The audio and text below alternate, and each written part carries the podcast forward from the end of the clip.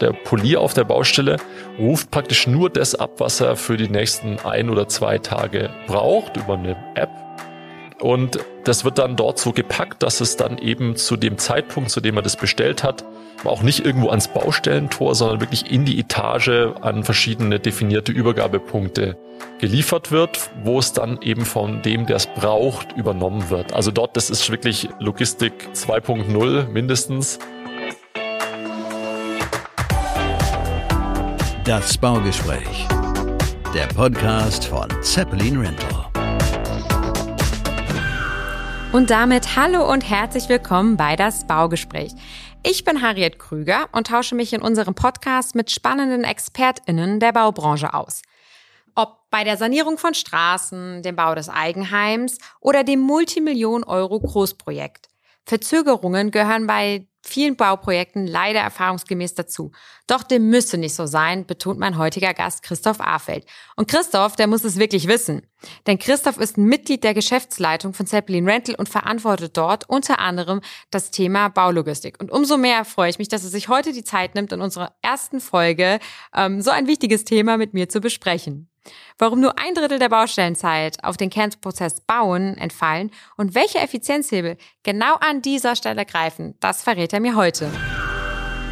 Hallo Christoph. Hallo Ariet. Freut mich, dass du da bist. Ich freue mich auch. Sie sind immer wieder in den Medien präsent, wir kennen es alle. Bauprojekte, welche sich aufgrund von Fehlplanungen und ineffizienten Abläufen um Jahre verzögern.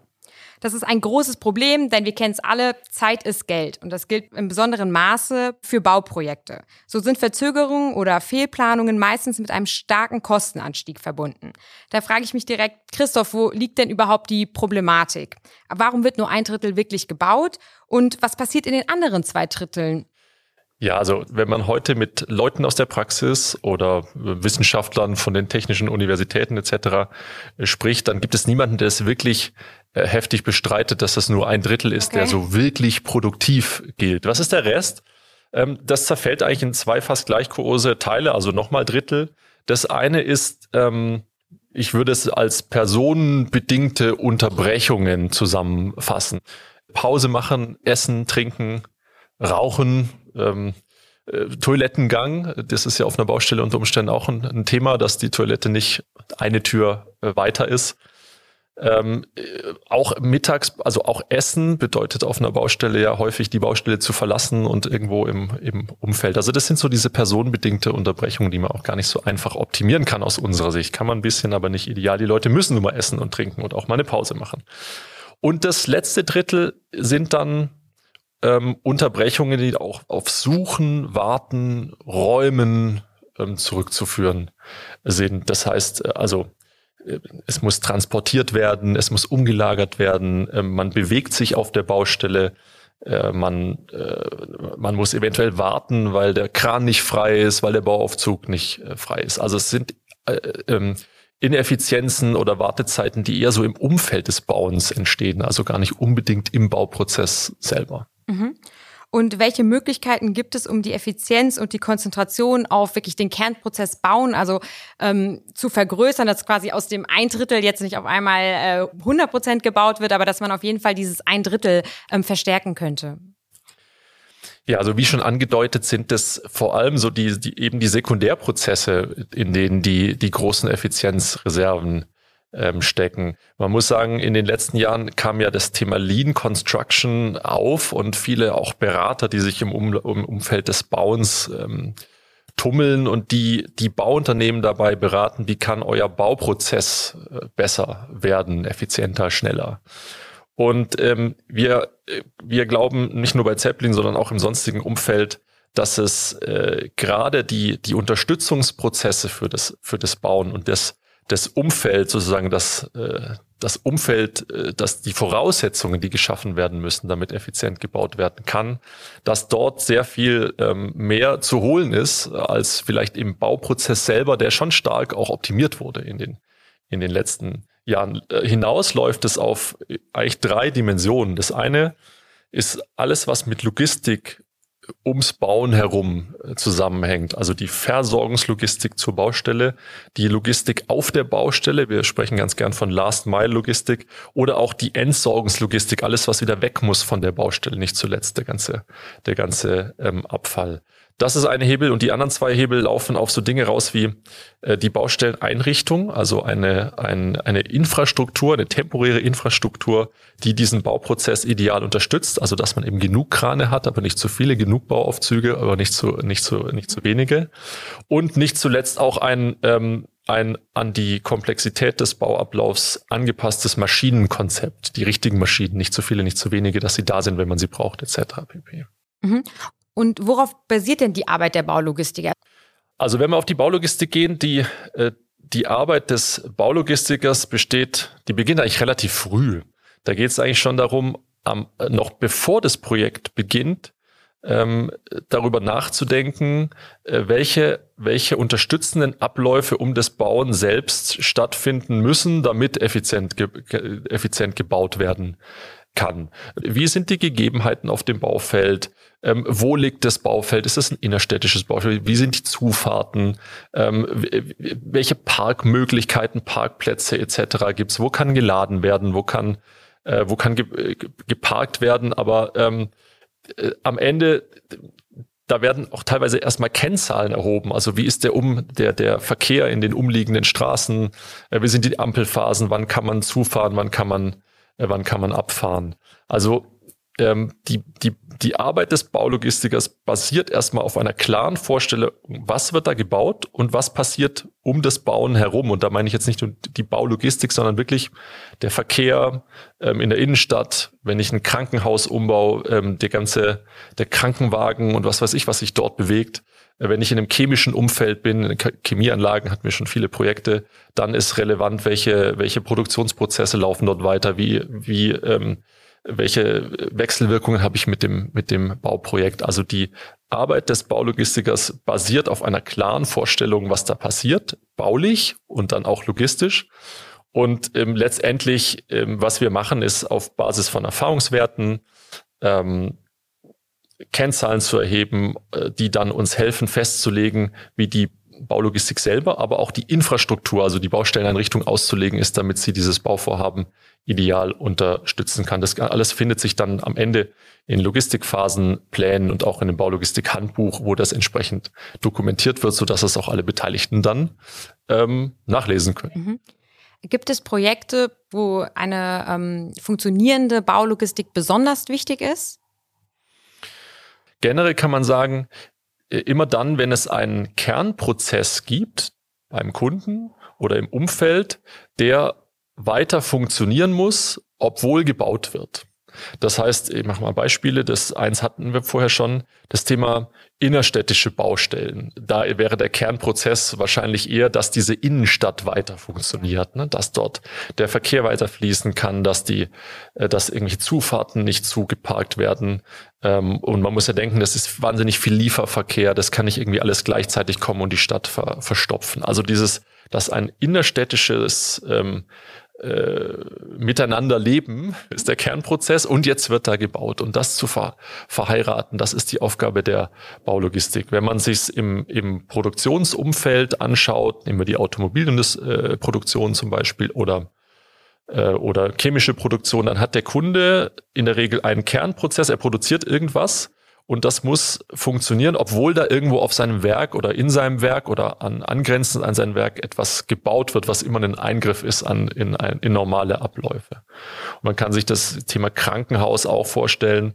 Äh, ein Krankenhaus haben wir in der Vergangenheit auch häufiger gemacht, äh, hat diese Themen. Es gibt ein paar Prozesse, die müssen immer laufen. Also der Krankenwagen muss eben anfahren können. Da kann dann nicht einer sagen, ich wollte hier mal kurz laden oder ich bin ja gleich wieder weg. Wäre schlecht, ja. Und diese, also immer diese, diese Verheiratung des, des eigentlichen Bauablaufs mit den, mit irgendwelchen anderen wichtigen, ich nenne sie Kernprozesse des Auftragsgebers oder im Umfeld des, des Bauvorhabens. Was ja auch zum Beispiel bei Flughäfen der Fall ist. Da werden ja auch, auch häufiger irgendwelche Prozesse stattfinden und der Flughafen deswegen kann ja nicht deswegen lahmgelegt werden. Genau, Flughäfen ist ein weiteres Beispiel. Auch bei Flughäfen haben wir in der Vergangenheit ähm, viel gearbeitet. Das ist übrigens ganz interessant, Flughäfen und auch chemische Industrie bringen häufig auch nochmal Sicherheitsanforderungen mit sich, also besonders strenge.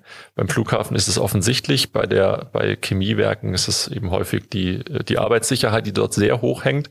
Und auch dann ist es hilfreich, eben jemanden zu haben, der aus der logistischen Sicht solche Projekte gut kennt, weil auf so einem, so einem Werk von der BASF oder, oder Evonik, ähm, die lassen halt auch nicht jeden da drauf, sondern am liebsten jemanden, der eine gewisse Erfahrung mit, mit sich bringt und die entsprechenden, ich will nicht sagen Zulassungen, aber Nachweise bringen kann, dass er Arbeiten in diesem Umfeld eben auch gewohnt ist. Ähm, hast du ein konkretes Beispiel? Welche Baustelle hast du denn zum Beispiel zuletzt besucht und was haben wir dort gemacht, wo du wirklich beeindruckt warst von der Baulogistik beziehungsweise von den verschiedenen Effizienzhebeln vor Ort? Also ich, ich bin eigentlich immer beeindruckt von, von Baustellen, weil die, die Baustellen, auf denen ähm, wir da äh, gebraucht werden. Das sind in der Regel Großbaustellen. Also, und das sind auch die, die ich besonders gern besuche, ehrlich gesagt. Deswegen ist das wahrscheinlich. Wer nicht? Genau. Und ähm, da kann ich vielleicht äh, an drei Beispielen auch durchgehen, die, äh, die verschiedenen ähm, Anforderungen, die so eine Baustelle auch, auch stellen kann. Also einer meiner absoluten aktuellen Lieblingsbaustellen ist die, ist das Bauvorhaben Strandkai im Hamburg, in Hamburg. Das befindet sich im Prinzip auf einer, ähm, auf einer kleinen Landzunge, die in direkter Nachbarschaft zur Elbphilharmonie liegt. Also Lands End, wenn man so will, ist nur von einer Stelle, von einer Seite anfahrbar, überhaupt kein Platz. Die Containeranlagen äh, haben wir ins Wasser gestellt, also auf so Stahl, ähm, äh, so auf so eine Stahlaufständerung, weil an Land überhaupt kein Platz äh, war. Dort wird werden im Prinzip vier, vier große Gebäude gebaut tut mir leid, erinnert mich direkt an Venedig. Also da bin ich direkt auf Stelzen quasi, auch wenn es jetzt, glaube ich, eine andere Konstruktion ist, aber super spannend. Genau, so, also ist es ein bisschen. Ne? Und, und da ist es eigentlich, ist es für nichts Platz. Das ist deshalb auch nochmal spannend, auch aus so einer logistischen Sicht. Dort ist so wenig Platz, dass wir auch ähm, gar nicht auf der Baustelle lagern, so dass die, ähm, die Gewerke ihre Lieferungen nicht auf die Baustelle schicken, sondern in ein äh, Lagerhaus oder so, eine, so einen Umschlagsplatz ähm, ein bisschen außerhalb, wo wir die Ware annehmen und von wo die Ware dann abgerufen wird von der Baustelle. Das heißt, der, Baust der Polier auf der Baustelle ruft praktisch nur das ab, was er für die nächsten ein oder zwei Tage braucht über eine App. Und ähm, das wird dann dort so gepackt, dass es dann eben zu dem Zeitpunkt, zu dem er das bestellt hat, ähm, auch nicht irgendwo ans Baustellentor, sondern wirklich in die Etage an verschiedene definierte Übergabepunkte geliefert wird, wo es dann eben von dem, der es braucht, übernommen wird. Also dort, das ist wirklich äh, Logistik äh, 2.0 mindestens. Äh, ein anderes Lieblingsprojekt von mir, das ist inzwischen tatsächlich äh, zu Ende, aber fast jeder in Deutschland kennt es. Ist ja bekannt, dass Porsche seit, ähm, seit ich glaube, letztem oder vorletztem Jahr ähm, auch ein Elektrofahrzeug, ein voll elektrisches äh, äh, Gefährt baut, den Taycan. Und ähm, Porsche hat sich entschieden, diese Taycan-Produktion am Stammsitz in Zuffenhausen, Stuttgart-Zuffenhausen, ich komme aus Stuttgart, deswegen habe ich da einen besonderen Bezug zu, wirklich praktisch in das bestehende Werk, das auch schon sehr zerklüftet zwischen Wohnbebauungen, äh, also schon seit vielen Jahren gewachsen ist, das dort mitten reinzubauen. Und das war, da haben wir die übergeordnete Baulogistik gemacht. Das ist ein ganz, ganz tolles Projekt, weil man wirklich in einer kurzen Zeit musste man diese, ähm, sind fünf verschiedene Baufelder gewesen mit einer ver verbindenden Förderlogistik. Äh, und das hat man mit verschiedenen Bauunternehmen gemacht, hochkomplex. Und der Porsche-Vorstand hat gesagt, das wird am so und so vielten läuft hier der erste Porsche vom Band elektrisch. Und äh, da hat man sich aus meiner Sicht zu Recht dann am Ende auch für uns entschieden als, als Baulogistiker. Ähm, der Porsche war am Ende glücklich, weil das, äh, der erste Porsche wurde genau zum, ähm, zum versprochenen Zeitpunkt dann auch äh, gefertigt. Wäre jetzt natürlich die nächste Frage gewesen, nachdem du die Steilvorlage gegeben hast. Also es war auf jeden Fall möglich, dass der erste Porsche dann da passend von Band gelaufen ist.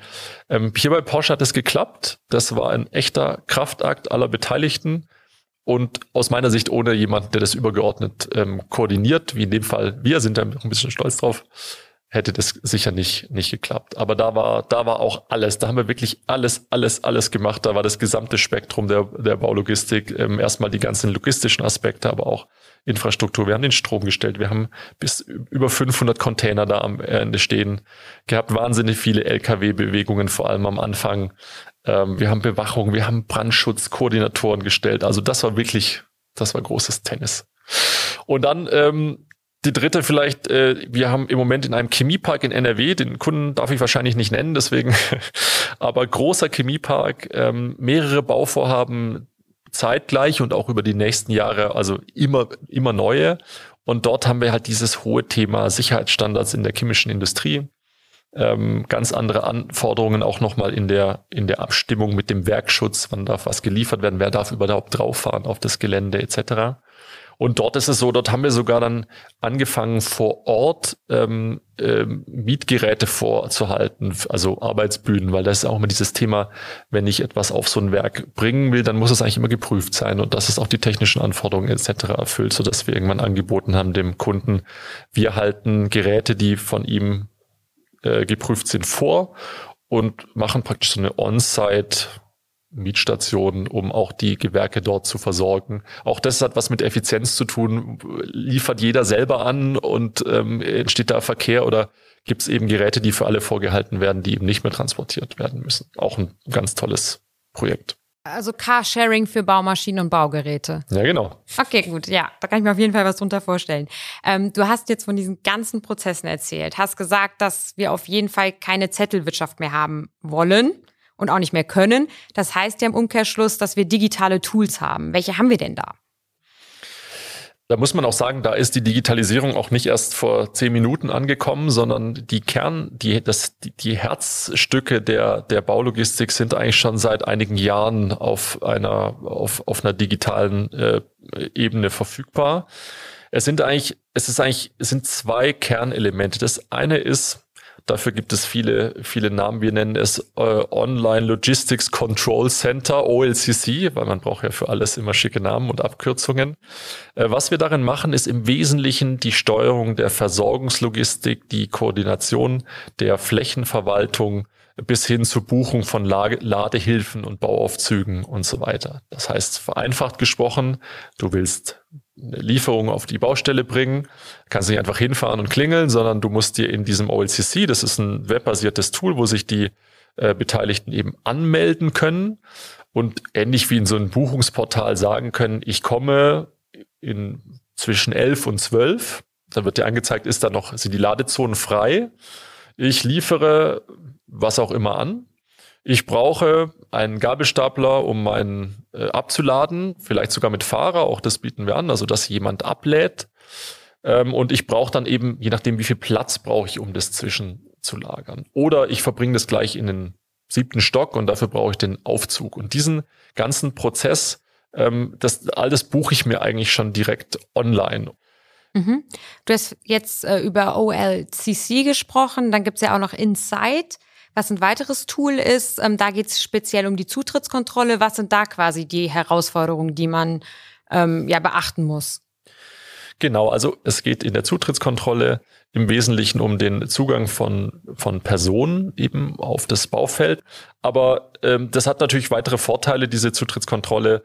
Äh, man stelle sich vor, der Zoll kommt. Äh, bei einer Schwarzarbeitskontrolle geht es ja in der Regel äh, früher so, der, der Zoll kommt halt, legt die Baustelle lahm und kontrolliert erstmal Person für Person. Wenn man so eine Zutrittskontrolle hat, hat man natürlich den Vorteil, dass man eigentlich eine Liste rauslassen kann. Real-time, wer ist da, wer ist nicht da. Das wäre so eine Anwendung oder auch für den, für den, für den Bauleiter, der kann sich natürlich auch anschauen, wer ist denn jetzt da von meinen Leuten und sind die alle schon da oder sind die jetzt gerade wieder raus beim Mittagessen und so weiter. Muss man ein bisschen aufpassen, weil man ja mit der, hat auch was mit Datenschutz zu tun. Aber es hat eben Anwendungen weit über die Funktion Tür auf, Tür zu äh, hinaus. Mhm. Der Ursprung der professionellen Baulogistik liegt ja der Automobilindustrie. Du hast es vorhin schon mal angedeutet. Ansätze der Lean Production, also der schlanken Produktion, wurden auf das Baugewerbe übertragen. Ziel der Lean Production ist es, Produktionsfaktoren wie zum Beispiel Personal, Werkstoffe, Planung und Organisation möglichst effizient einzusetzen. Unter anderem auch durch eine Automatisierung der Prozesse, was ja auch bei der Automobilindustrie der Fall ist. Christoph, wo hinkt denn hier der Vergleich? Oder hinkt der überhaupt?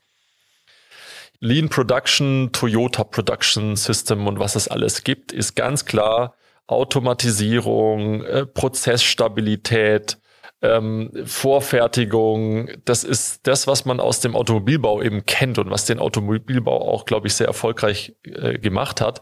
Und jetzt gibt's natürlich jede Menge Berater und sonstige schlaue Leute, also ich meine wirklich schlaue Leute, die sagen, das kann man doch, bauen ist doch auch nichts anderes als ein Produktionsprozess und das, das kann man doch übertragen. Und das ist in Teilen auch möglich und es hinkt an manchen Stellen. Du hast gesagt, wo hinkt das? Das hinkt für mich vor allem an dem Punkt, wenn man sich das Produktionsumfeld anschaut. Das Produktionsumfeld, ähm, sagen wir mal Automobilproduktion, ist eine Werkshalle, in der sind meine Mitarbeiter und die verarbeiten in einem von mir vollständig kontrollierten Bereich die Dinge, die jetzt angeliefert werden von den, von den Vorlieferanten, die verschiedenen Baugruppen und so weiter. Aber das ist mein Hoheitsbereich, den habe ich unter Kontrolle. Und Baustelle ist eben, ähm, da kommen eben ganz viele unterschiedliche ähm, Teilnehmer an dieser Produktion zusammen und der Generalunternehmer, wenn es ihn gibt, der versuppt viele Leistungen, also nimmt sich Subunternehmer für Teilleistungen und das alles zu koordinieren, äh, da entsteht diese Komplexität, die, die ich in der Automobilproduktion so nicht habe. Ja, ich finde aber, dass der Vergleich mit der Lean Production vor allem zeigt, dass auch die Digitalisierung Potenziale freisetzt. Zum Beispiel die digitalen Zutrittskontrollen, die du ähm, vorhin schon thematisiert hast. Im Vergleich mit anderen Branchen, wissen wir auch beide, schneidet die Baubranche dort bekanntermaßen nicht so gut ab. Vielen Unternehmen fehlt das Know-how und sie scheuen Investitionen. Das zeigt auch eine PwC-Studie zur Digitalisierung der deutschen Bauindustrie aus dem Jahr 2020. Über 70 Prozent sehen hohes Potenzial bei der Nutzung von Cloud-Technologie, Plattformen sowie Visualisierungen im Vorfeld, aber nur jeder fünfte verfügt über solide Fähigkeiten im Bereich digitales Planen und Bauen. Das ist eigentlich auch das Kernproblem, oder? Ja, wenn ich drauf schaue, das mit dem Fünftel kann ich nachvollziehen. Wenn man heute schaut, wer investiert in das Thema Digitalisierung, digitale Transformation, dann sind es in meiner Wahrnehmung natürlich vor allem die größeren Bauunternehmen, die aber übrigens heftig, also bis hin zu Boston Dynamics Hunden, die da zur Vermessung auf Baustellen rumlaufen. Und dann darf man nicht vergessen, das Bau... Boston Dynamics Hunde? Das kennt man hier von Instagram oder so. Das ich kenn's nicht. Christoph, bitte erleuchte sind, mich. Das sind diese, sieht man, das sind diese, diese, diese Roboterhunde, die im Prinzip, die sogar Türen aufmachen können und denen, also, die können sich eben auch in unwegsamem Gelände bewegen. Und den kann man dann zum Beispiel eben so einen Sensor oder einen Laserscanner oder was weiß ich auf den Rücken schnallen und dann läuft er über die Baustelle, scannt das alles und dann kann ich nachher abgleichen, ähm, sozusagen so ein Soll ist, wie weit bin ich bekommen, den Status der Baustelle. Also wir sagen, da gibt es wirklich fancy Sachen bei manchen. Und jetzt nochmal auf das, auf das, auf die Struktur des Baugewerbes schauend in Deutschland, muss man wieder sagen ähm, ist es immer noch ein sehr fragmentierter Markt. Das sind also sehr, sehr, sehr viele auch mittelständische oder kleine Bauunternehmen, die sich tatsächlich sicher auch schwer tun, jetzt also erstmal große Mengen in das Thema Digitalisierung zu, große Beträge in das Thema Digitalisierung zu, äh, zu investieren. Und darauf, so würde ich auch erklären, dass es einfach am Bau auch langsamer vorwärts geht. Dazu kommt, ähm, das Thema Standards und Stabil Stabilität von Prozessen. Also wenn ich was digitalisieren will, brauche ich einen stabilen Prozess, sonst kann ich ihn nicht digitalisieren. Also da sind wir wieder beim Thema Standards. Und ähm, so eine so eine so eine Baustelle, also ist eben ja, ich würde sagen mal im besten Falle dynamisch organisiert und ähm, nicht nur in den Prozessen, sondern auch bei den, bei den Daten eben fehlen Standards in der, in der Industrie. Was muss sich denn noch verändern, damit Baulogistik und eine effiziente Infrastruktur zur Regel wird? Auf jeder Baustelle. ja. Also erstmal generell, was muss ich, was muss ich verändern? Ich glaube, grundsätzlich ist es wichtig, dass das äh, vorausschauender gebaut wird. Wenn man sich das heute anschaut, da wird äh, grob geplant, ähm, und dann wird aber mal losgebaut. Und dann ist es so eine, wie so eine rollierende Planung, begleitet sich das irgendwie so ähm, hin. Und dann hat man, dann ist zu betoniert und dann kommt aber der Heizungsbauer und oder das, das TGA-Firma und sagt, ja, aber hier wollten wir doch. Und dann wird die Wand wieder aufgebrochen. Äh, also eine ähm, zu Ende gedachte Planung, die alle beteiligten Gewerke berücksichtigt. Das ist erstmal das, was, glaube ich, wichtig ist, dass erstmal effizient auch gebaut werden kann. Und jetzt ist die, jetzt kommt eigentlich der, der entscheidende Punkt. Wenn ich so einen Plan dann realisieren will, dann brauche ich ein Umfeld, in dem das gelingen kann.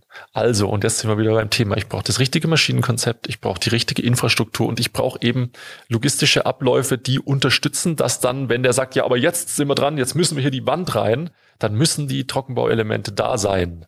Und damit die da sind, muss natürlich sich jemand Gedanken gemacht haben, äh, wann bestelle ich die, wann werden die angeliefert, wo werden die zwischengelagert, damit die an dem Moment, wo die eingebaut werden, dann dort sein können. Mhm. Was ist denn deine Zukunftsvision, sage ich jetzt mal so? Wenn du im Jahr 2040 auf eine Baustelle gehst, wie soll die aussehen? Also 2040 muss ich kurz drüber nachdenken, da muss ich tatsächlich noch arbeiten. ja. Das sagt mein Rentenbescheid auch.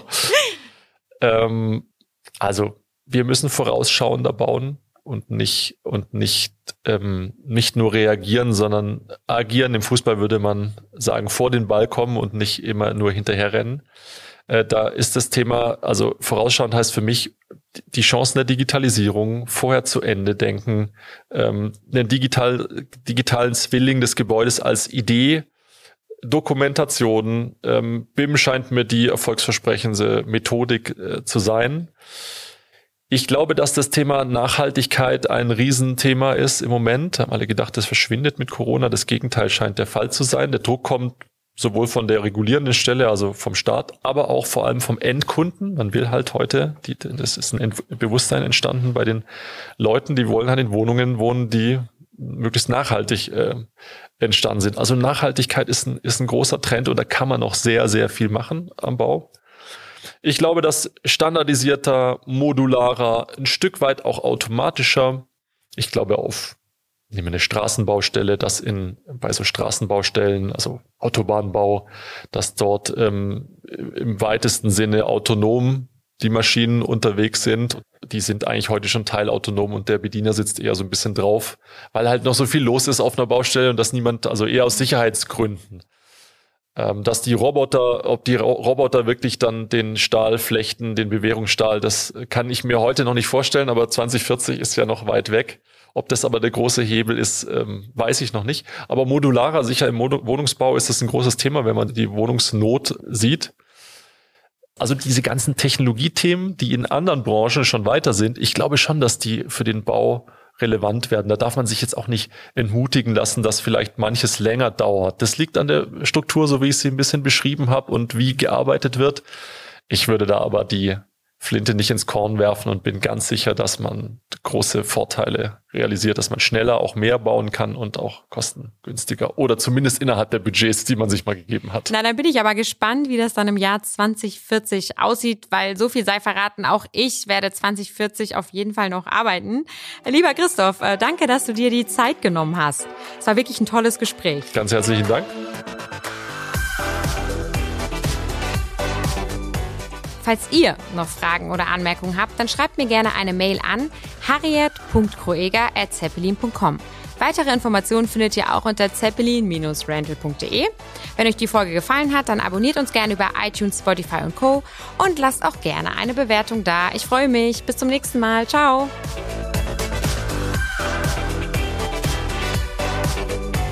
Das Baugespräch von Zeppelin Rental.